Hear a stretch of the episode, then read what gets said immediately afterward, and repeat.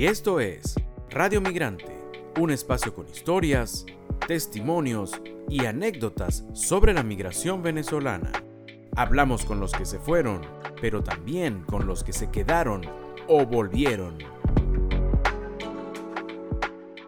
Y hoy en Radio Migrante tenemos la historia de Freddy Rivas, un caraqueño de 49 años de edad que reside hace casi 20 en Estados Unidos, específicamente en la ciudad de Salt Lake City.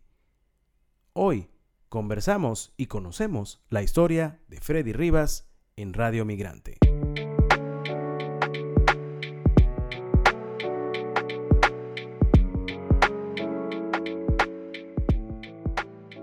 Freddy, comencemos por, por tocar el tema. Vives en Salt Lake City, una ciudad donde seguramente hay una comunidad importante de venezolanos, pero comienza, o cuéntale a la gente rápidamente cómo es la ciudad de Salt Lake City, la ciudad de los mormones. Es, es una ciudad, bueno, considerablemente pequeña, no, no, no es tan grande.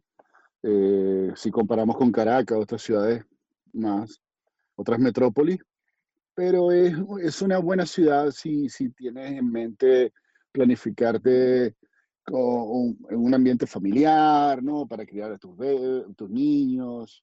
Es más, un poquito más tirado hacia lo que es el oeste de Estados Unidos, que es una ciudad, es una, una comunidad, una sociedad muy, muy de muchos americanos que ahora se han estado mezclando con bastantes inmigrantes. Es una ciudad linda, una ciudad linda y una ciudad tranquila, en realidad. Freddy, te fuiste te fuiste hace 20 años de Venezuela, prácticamente 20 años, con una Venezuela obviamente distinta a la que es ahora.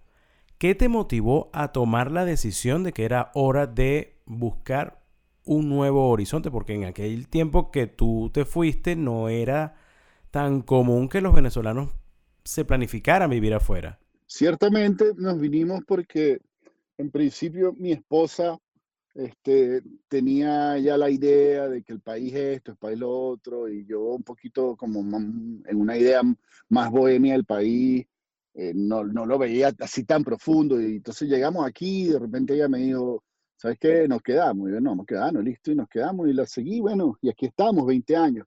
Eh, y ciertamente no estaba el país como estuvo después del 2014 o 15, era un país totalmente distinto, como tú dices. O sea, que no fue algo planificado, o sea, fue algo más de momento. Mira, sí había algo de planificación, pero era como, como que mi esposa llevaba el 70% y llevaba el 30% que me devolver, y entonces estaba ahí hasta que decimos, no, vale, nos quedamos. Pero sí hubo algo de planificación. De hecho, de hecho, nos, nos, vinimos con la idea de quedarnos, pero yo estaba como que, ay, me jalaba para allá, entonces en una de esas, nada, 20 años han pasado y y está lindo, pues está todo lindo. Bueno, ha pasado muchos años, pero quisiera saber si tú recuerdas cómo fue esa despedida de Venezuela, una despedida que, que, bueno, fue quizás más larga de lo que tú pensabas, ¿no? No has vuelto desde que te fuiste. Sí, no, la despedida fue algo como todas las despedidas, triste, la lloradera, eh, eh, lo que todos viven, exactamente lo que todos viven y cada quien lo vive a su manera. Yo lo vi con mi mamá, con mi papá, que en paz descanse, mis hermanos, mi suegra, esto y lo otro, en el aeropuerto, la despedida, todo el cliché de lo que es una despedida. Y, y, ya después, bueno, cuando te montas en el avión y ves que empieza a a alejarse, alejarse, alejarse, alejarse, coño, se te rompe el corazón y, y empiezan muchísimos sentimientos encontrados a vuelta y bueno, dale para adelante. Ya después es tragar tragar duro y, tragar grueso, perdón, y, listo, a meterle el pecho. Oye, de aquellas cosas que mientras ese, como tú lo describes, mientras ese avión despegaba y veías Maiketí alejarse, ¿qué cosas te pasaban por la mente? Porque, bueno, eras eh, bastante joven cuando te fuiste y, bueno, e, era una, era una una edad donde había muchas cosas para hacer, para divertirse, para compartir con familia, con amigos. ¿Qué cosas te pasaron por la mente? Lo que me pasaba por la mente más que, era, más que todo era la parte familiar, ¿no? La parte familiar, los padres, este, hermanos, toda la familia que dejabas atrás, este, mis hijas que, que, que, que quedaron allá. Este, hoy por hoy una vive en Argentina, la otra vive en Venezuela le mando saludos, son mis, mis, mis, bebés. este, mis bebés grandes. y, y, nada, pues. Ya parecerían tus hermanas. Sí, mi mejor amiga es mi hija mayor, de hecho. Mi hija mayor es mi mejor amiga. Y nada, simplemente eso, las veredas, los recuerdos, las amistades, todo, todo lo que comprende, básicamente todo lo que te forjó y todo lo que te creó, se, se va contigo y, y, de alguna manera se va alargando esa especie de cordón umbilical y la medida que se va pasando el tiempo y, con toda esta distancia, en algún momento se corta y dice, bueno, ya, ya este país lo hago mío y, y Venezuela es mi, mi el país donde nací, lo amo, lo adoro, pero hay circunstancias que, te hacen alejarte, ¿no? Oye, ¿qué cosas todavía te conectan con Venezuela? Uno se imagina ya con, con, este tema de la migración tan masiva, ya hay muchas cosas que puedes tener allá donde vives que te conecten con, con el país, ¿no? Mucho compatriota, eh, mucha comida venezolana. ¿Qué cosas eh, consigues allá que te conectan con, con, con Venezuela? Hoy por hoy consigues todo. Hoy por hoy consigues desde un bocadillo de plátano San Francisco, que es la adoración de mi esposa, eh, que no se conseguía antes, eh, hasta lo que quiera, lo que se te pase por la cabeza. Antes era diferente, hace 20 años conseguías la harina pan, eh, y de repente alguien hacía el pan de jamón por allá y una señora hacía unas hallacas por allá, entonces tú veías corriendo de un lado para otro, los pastelitos los tenía la señora por allá. Ya hoy por hoy hay siete, ocho restaurantes aquí en esta ciudad que están todos hasta, todos full y, y son muy prósperos y, cada quien tiene su estilo. Bueno, ya tú escoges qué, tipo de comida quieres o, qué lugar quieres divertirte.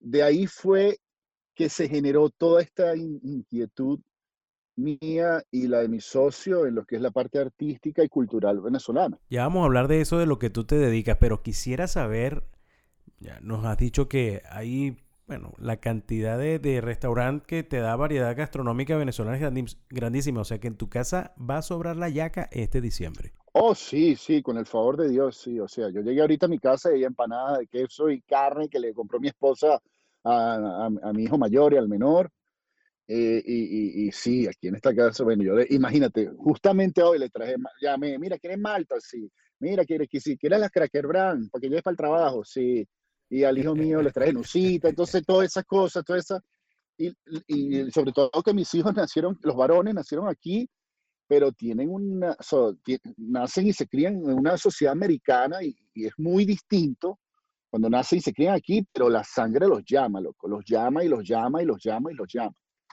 Hay una anécdota que yo siempre cuento de cuando ellos estaban pequeños, nosotros íbamos a los restaurantes.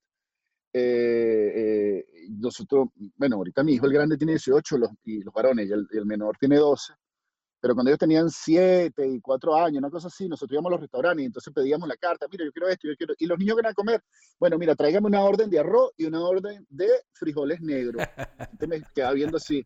¿Y por qué? Porque estos niños lo único que van a comer son caraotas con arroz. Ah, qué buenísimo, buenísimo se mueren por unas caraotas con, no sé, con pasta, también la comen. No, con arroz. Y ah. hay otra anécdota que yo tengo muy linda, que nosotros, ellos nacieron aquí, pero nosotros los, los, los, presentamos ante el consulado, cuando había consulado aquí venezolano aquí, y ellos tienen doble nacionalidad. Ellos tienen su nacionalidad venezolana, porque era una cuestión así como vamos a dársela, y que bueno, ellos escogerán, mentira, van a escoger, ¿qué van a escoger? Entonces, nosotros lo llevamos, no, vacila esto, vacila te da mucha risa nosotros, yo nunca le quise meter a mis hijos la idea del chavismo y la cosa, y, porque no, no, no pienso que sea un niñito de 4, 7, 8, 9, 10 años meterle toda esa basura política en la cabeza. Entonces nosotros lo llevamos, mira, esto es Venezuela, esto es el consulado, y adiós. Bueno, estos locos me preguntan, ¿quién es ese? Es el presidente, ya tú sabes quién era. claro. Y entonces el mayor le dice al pequeño, vamos a tomarnos una foto aquí.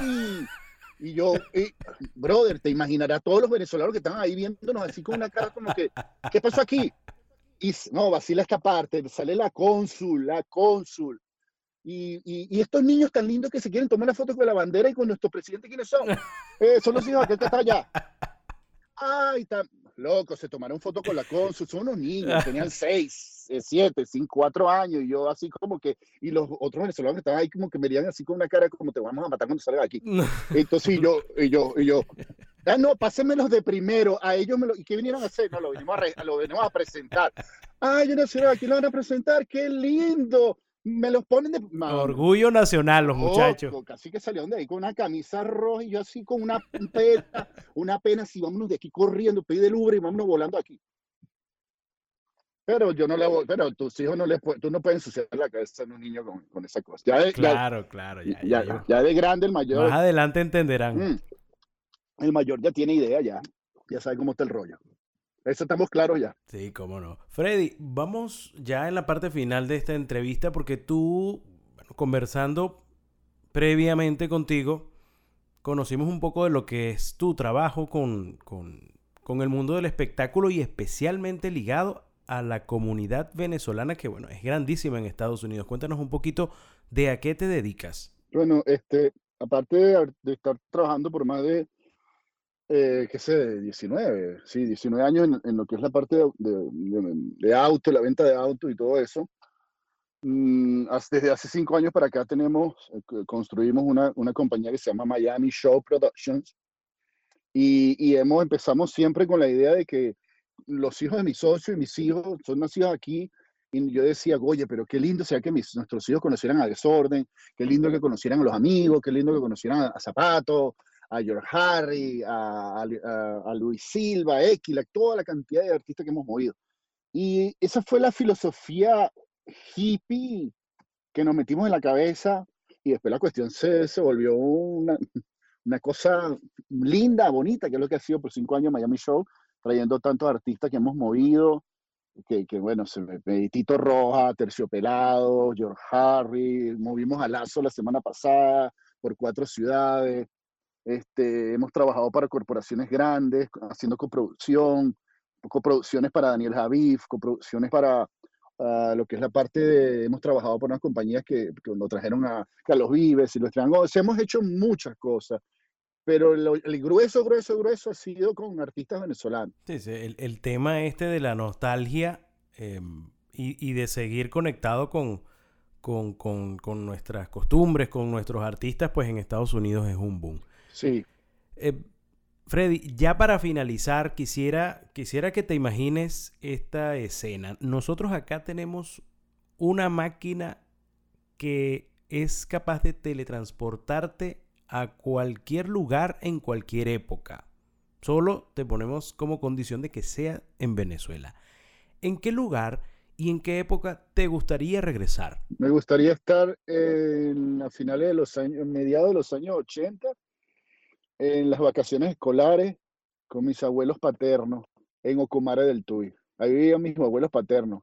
Me gustaría estar ahí en septiembre, agosto, con el calor y las matas de mango y, los mamones y la cuestión, jugando pelotica en la calle, viendo como la, la, la lluvia se va por toda la, la vereda así, eh, me, encantaría eso. me encantaría eso. Sin duda alguna son momentos que no se olvidan.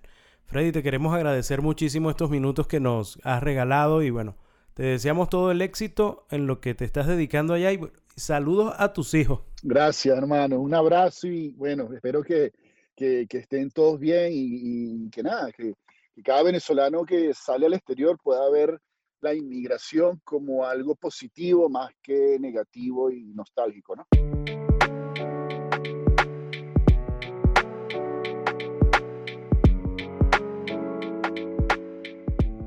Freddy Rivas es un caraqueño que sigue muy ligado a la comunidad venezolana en Estados Unidos. Allí vive hace casi 20 años, hecho raíces, tiene dos hijos y sigue muy ligado a los compatriotas que allí viven. Este fue la historia de Freddy Rivas para Radio Migrante.